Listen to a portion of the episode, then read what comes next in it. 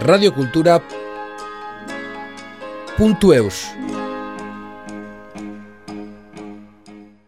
Beltzane Obanosek kulunka Feldenkrais izeneko gunea ireki berri du aurtin. Feldenkrais metodoak gure gorputzaren kontzientzia hartzera eramaiten gaitu, espazioan eginitako mugimenduen bidez.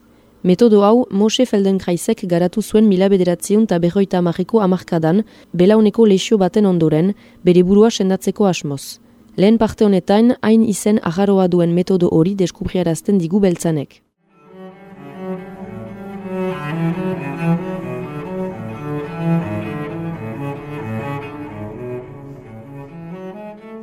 Feldenkraisen saiatzen gara ninitasun hortara itzultzen. Berriz ere, konektatzen sentsazioekin, usteko nerviosistema lana egiten. Gure helburua ez da gauzak egitea intelektualki,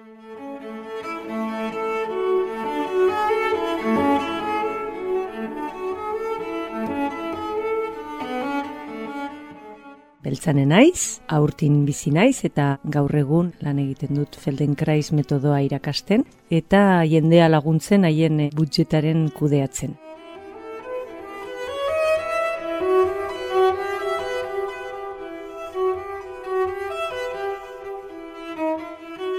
Feldenkrais metodo somatiko bat da eta zer da metodo somatiko bat da zerbait pasatzen dena sentsazioen bitartez, gainera somatikoa euskeraz badugu somatu, aditza, hori da gauzak somatzea, sentitzea egiazki zegertatzen den zure baitan, eta somatze horrek egiten du kontzientzia hartze bat. Eta kontzientzia hartze horrek justuki ekarriko ditu sekatzen ditugun hobekuntzak. Eta zer da hobetu nahi duguna? Hobetu nahi dugu mugimendua eta postura, beraz, guretzako postura mugimendu bat da ere, eta mugimendu funtzionala dugu helburu. Hau da, mugimendu benetan funtzio bati lotua den mugimendua egitea ahalik eta esfortzu gutxienarekin beste gainontzeko mugimendu parasitoak erabili gabe eta askotan gauza parasito horiek ekartzen bait dizkigute minak edo blokeoak edo olako gauzak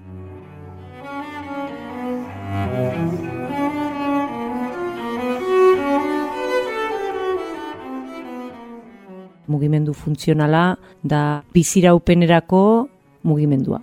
Beste zerbait gehitzen halko banu, pertsonen arabera, gauza batzuk izango dute zentzu gehiago besteak baino, bada ere mugitzen garenean beti egiten dugu gravitatearen arabera. Gravitateak indar bat egiten du, erakartzen du gure gorputza, eta guk behar dugu antolatu nolabait, edo xutik egoteko, edo etxanik, edo ibiltzeko, gauzak hartzeko, minik izan gabe gure antolaketa hori egokia ez delarik, hasten gara arazoak izaten. Adibidez, ikusten duzu aurrak gutxi gora bera hiru urte arte, ez dute inolako mugimendu arazorik, oso mugimendu simpleak dituzte, bi urtetako aur bat ez da esnatuko goizean lepoko minarekin postura txar batean lo egin duelako. Haien nerviosistemak antolatzen du hori.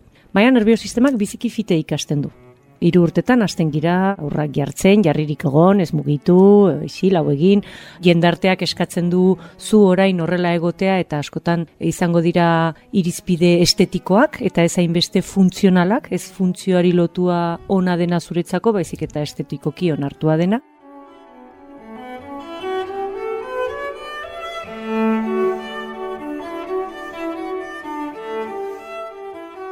Jarririk egotea, adibidez, susen egotea, askotan, susen ez dakigu zer den, susen zer da, horrela sorbaldekin atzeraka eta esternoia atera, edo sorbaldak pixka bat berago, edo kokotxa bularretik urbiago, edo bularretik urrunago, edo susen egoteko manera asko dira, eta ez gara hainbeste konzentratzen ikusten niri zerk on egiten didan, baizik eta sozialki zer onartua den. Orduan, nerviosistemak ikasten du biziki fite eta irakatsiko diogu hori eta ikasiko du eta nolabait, gero eta gehiago murrizten ditugu posibilitateak.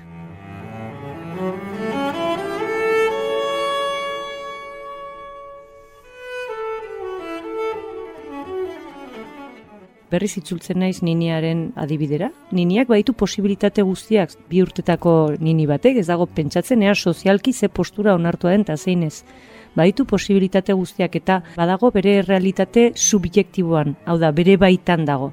Egiten duen guztia bere sentsazioen arabera egiten du. Eta haunditzen garen einean, hasten gara gauzak egiten gure realitate objektiboaren arabera, kanpoko errealitatea, kanpoko begirari buruz gero eta gehiago. Hor, ez dugu gehiago entzuten edo gero eta gutxiago barnean gertatzen dena, Beraz, hor hasten dira arazoak. Eta agian susen naiz jarririk, baina agian badut hemen nire bizkarraren bekaldean, agian sobera bortsatzen dut, eta bai, ikusten dugu jendea biziko, ah, bera, beitu bera ze susen, gero agian baitu bizkarrean kriston arazoak, bortsatzen duelako beretzat egokia ez den modu batean ez duelako egiten bere sentsazioen arabera.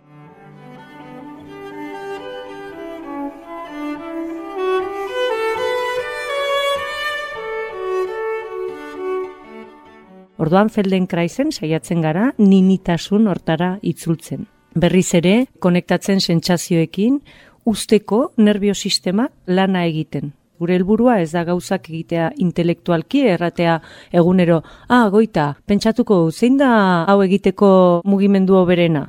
Ez du funtzionatzen? Hori funtzionatzen du denbora duzularik, presatua zirelarik? Ez duzu pentsatuko. Beraz, gure helburua da berriz nervio sistemari bideoiek oroitaraztea, edo berriak ikastea, izan baldin bauzu istripu bat eta ezin duzu hanka bat erabili, edo beste bide berri bat ikasiko duzu, baina berriz esploratzea zuretzat funtzionalak diren bideoiek eta nervio sistemak berriz hartuko du informazio hori eta erabiliko du instintiboki zu zure intelektoa itzalita duzularik erabiliko du ere. Hori da gure helburu.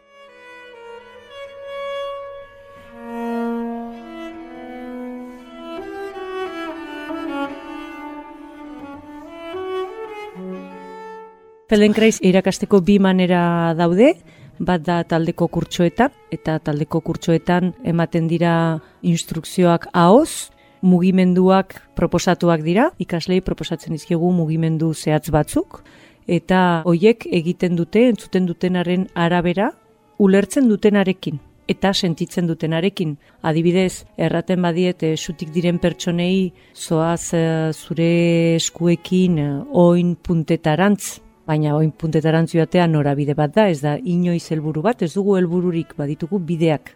Ez da grabe ukitza dituzu, ez dituzu ukitzen, beraz, bortxatu gabe, mugimendu txikiak dira, ez dut iratu behar, agian batzuk iritsiko dira oin puntetara, batzuk belaunetara, baina batek agian egingo du bere bizkarra susen emanez, besteak bere bizkarra borobilduz, eta bakoitzak egingo du bere realitatearekin.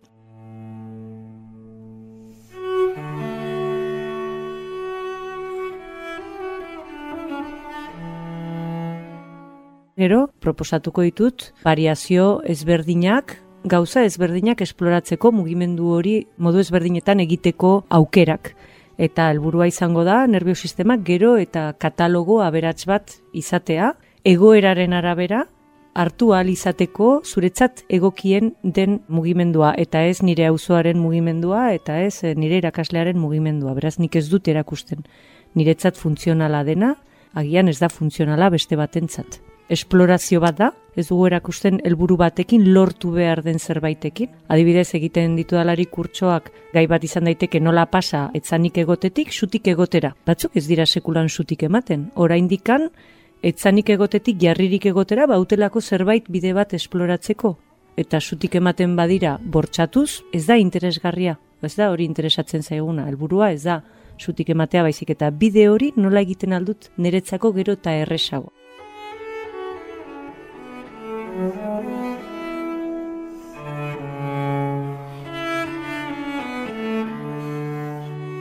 Beraz, proposatzen ditugu, proposamenak dira, esplorazioak. Eta horiek esploratzen dute haien sentsazioen arabera. Betik gidatzen egoiten gira, baina ez inposatzen. Adibidez, eh, etzanik egotetik, sutik, edo jarririk, eh? etzanik egotetik, lehenik jarririk edo belauniko eta gero sutik. Orokorrean, etzanik egotetik, jarririk egotera pasatzen garenean gehien ikusten dena da, jendeak altxatzen duen lehen gauza, burua izaten dela, beraz, lepoa erabiltzen dugu, hainitzetan, horretarako alta lepoaren lana, ez da hori, lepoaren lana, da burua itzultzea. Bada, zerbait beti gure nerviosistema, normalki sortzen garenean bizireopenerako funtzio bat du. Adibidez, pentsa badela arrisku bat heldu dena nire gibeletik eta nik badut tortikoli bat. Eta ezin dut ikusi arrisku hori. Piskat kakingarria da.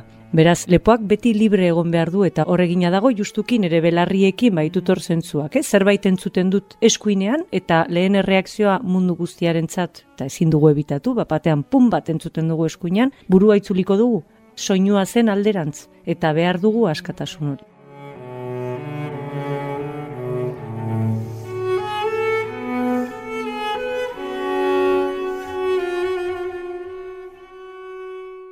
Hainitzetan erabiltzen dugu lepoa bereak ez diren funtzioentzako zendako, bagian badudalako bizkarreko min bat, konpensatzen dudalako, beraz da berriz nola erabili gorputzaren beste parte batzuk, berriz deskubritzea, agian e, erabiltzen aldu dala nire pelbisaren pisua egiteko kulbuto, ezakit bai. nola, ala, hori, eta horrek altxatuko du nire gorputza, beraz pixka palanka erabiltzen du, eta nola egin mugimendu bat behar duena esfortzu minimo, minimo, minimoa edo funtzio hori duten gorputzatalak baliatuz. Gero hori aldatu daiteke, biztan dena nik baldin badut gaixotasun bat mugatzen nahuela alde horretan, berko ditut beste bide batzuk atxeman. Ez da zerbait universala horregatik ez dugu esaten hau hola egiten da. Badakigu esaten, komenigarria da lepoa libre izatea, horrelako gauzak, baina ze bide hartuko dugun pertsonaren araberakoa da.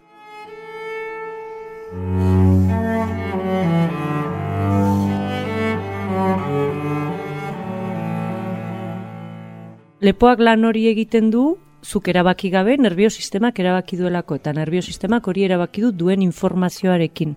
Horregatik guk egiten duguna da informazio berriak eraiki, nervio sistemak beste aukerak ikus ditzan eta segituan aukera hobeago bat proposatzen diozun momentutik, hori hautatuko du, ez duzuzuk erabakiko. Prestatzen dut klase bat, ikusteko nola jartzen al naizen lepoa erabili gabe, beraz bidez berdinak proposatzen diet ikaslei, beraien gorputzarekin gauza ezberdinak egiteko, funtzionalenak eta ez hain funtzionalak ere, aldugu erabili mugimendu kakotxen artean ez hain egokia, konparaketarekin ere, nerviosistemak gauzak ulertzen dituelako, kontrasteak, konparaketak, esplorazioak, zu bakarrik egite dituzu mugimendu horiek eta esplorazio horiek eta gero uzten duzu nerviosistema hauta esan eta aukera hobeak dituen momentutik hautatuko ditu funtzionalenak. Segituan gainera aski instantaneoa izaten da hori, aski fite gertatzen da. Gero urteetan zehar ikasi duen zerbaitetara erreski itzultzen da ere, beraz, aski fite gertatzen da aldaketa.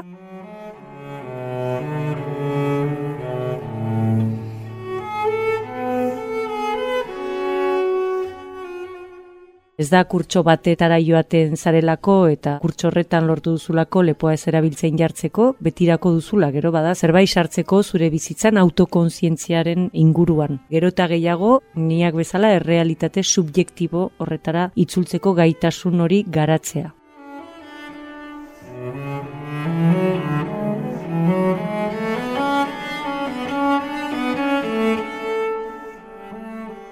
Radiokultura